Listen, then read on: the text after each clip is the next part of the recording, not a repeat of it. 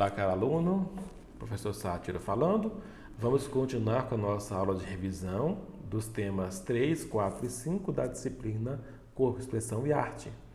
No tema 3, falamos sobre diferença e preconceito. No tema 4, corpo como dispositivo de intervenção no ambiente. E no tema 5, cultura corporal, lazer e movimento. A respeito do tema 3, nós falamos sobre os padrões de normalidade, que aspectos como gênero, etnia, religião, nacionalidade, condição financeira, fisionomia, entre outros aspectos, podem gerar estranhamento se nós considerarmos, por exemplo, que um padrão deveria ser um homem heterossexual, cisgênero, branco, cristão, esbelto e bem-sucedido. Entretanto, a ideia de normalidade é muito relativa e varia de acordo com cada cultura. E a idealização de cada grupo social é mais motivado por vários aspectos, e dentre eles a questão cultural, a questão religiosa, enfim. É, e lidar com essas questões implica aceitar e tratar com naturalidade, compreendendo que não tem a ver com o coletivo, mas com a própria individualidade. É isso que precisa ser visto. Essa questão de padrão corporal e a ideia de normal, de estranho ou de excêntrico, ele varia de acordo com a localização, de acordo com as definições sociais, as definições é, que nós temos do nosso grupo social, do nosso convívio e do nosso, nosso habitat, do nosso meio. Segundo Louro, trabalhado é, nesse e-book pelas nossas autoras, desde o nascimento somos familiarizados com padrões que são definidos pela cultura na qual estamos inseridos. E de maneira hegemônica, ou seja, os referenciais culturais que nós temos, eles preconizam que o ideal é ser homem, branco, esbelto, bem-sucedido, heterossexual e cristão. E o que foge disso é visto como estranho, exótico, esquisito e excêntrico. Inclusive, podemos aqui trazer um, uma definição de hegemonia, tá? Que quando a gente fala de algo hegemônico, a gente fala de supremacia, de influência preponderante exercida por uma cidade, por um povo, por um país sobre outros. De novo, o que é normal? O ideal de normalidade sempre foi determinado pelos grupos ditos como hegemônicos, que são esses que controlam, tá?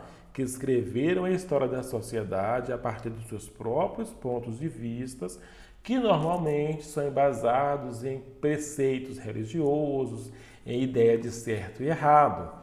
E é por isso, quando a gente fala do corpo quanto lugar de marcação de diversidade, a gente fala de que os estereótipos em relação às aparências físicas muitas vezes determinam o que é noção de perfeição ou de imperfeição e aquilo que, que, que estabelece um padrão corporal que é aceito e, portanto, discrimina aquilo que é diferente.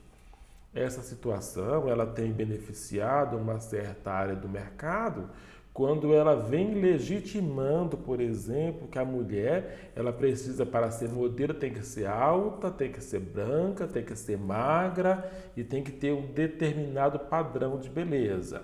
As mulheres que têm um corpo, é, um peso acima daquele tido como ideal, seriam as plus size. Não podem ser tratadas como modelo para um certo grupo, mas para um outro ah, recentemente, nos últimos anos, tem sido, tem, é, tem se tornado uma, vou dizer, uma mina, uma descoberta de um novo segmento, de novos padrões de modelos, tá? É, dentro desse, desse cenário, eu trouxe aquela questão da gente pode é, abordar as palavras quais a gente tem utilizado de maneira deliberada e que são palavras criadas ou vindas de um ambiente hegemônico que estruturou se ser dado como correto. Quando a gente fala, por exemplo, é, serviço de preto, amanhã é dia de branco, mercado negro e muitas dessas colocações a gente faz de maneira sem saber ou sem intenção é, é, atribuindo a uma pessoa que, é, dentro de, dentre outras, tem características ou traços ou comportamentos que nós não aceitamos como normal ou como correto, tá? E essa questão é importante ser debatida e precisa ser muito bem estudada para a gente poder, muitas vezes, compreender e não cometer esse tipo de, de, de, de, discriminação ainda que inconsciente.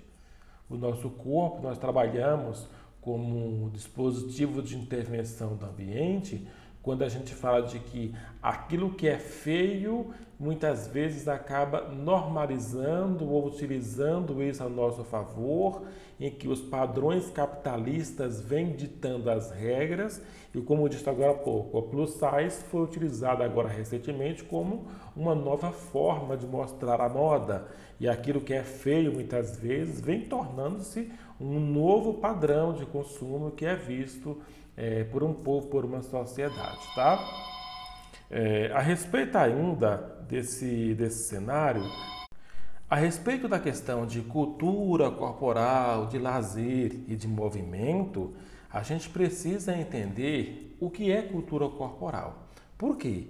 Acaba sendo um resultado daquilo que nós tematizamos como atividades expressivas corporais isso a gente pode colocar como jogos, lutas, ginástica, esportes, malabarismo, entre outros.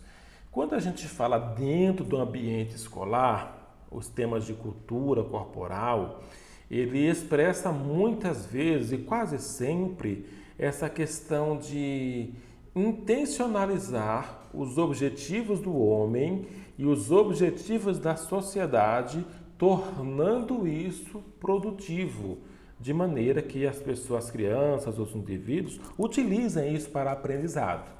E a dança, a música, a mímica é muito utilizada nesse sentido porque a gente consegue extrair da criança, do indivíduo, do adolescente, dentro da brincadeira aquilo que a gente precisa, de certa forma, é, aplicar de conhecimento. A gente usa a brincadeira para ensinar, utiliza o jogo, por exemplo, como forma de executar uma regra correta, ao final uma, uma perfeição, né?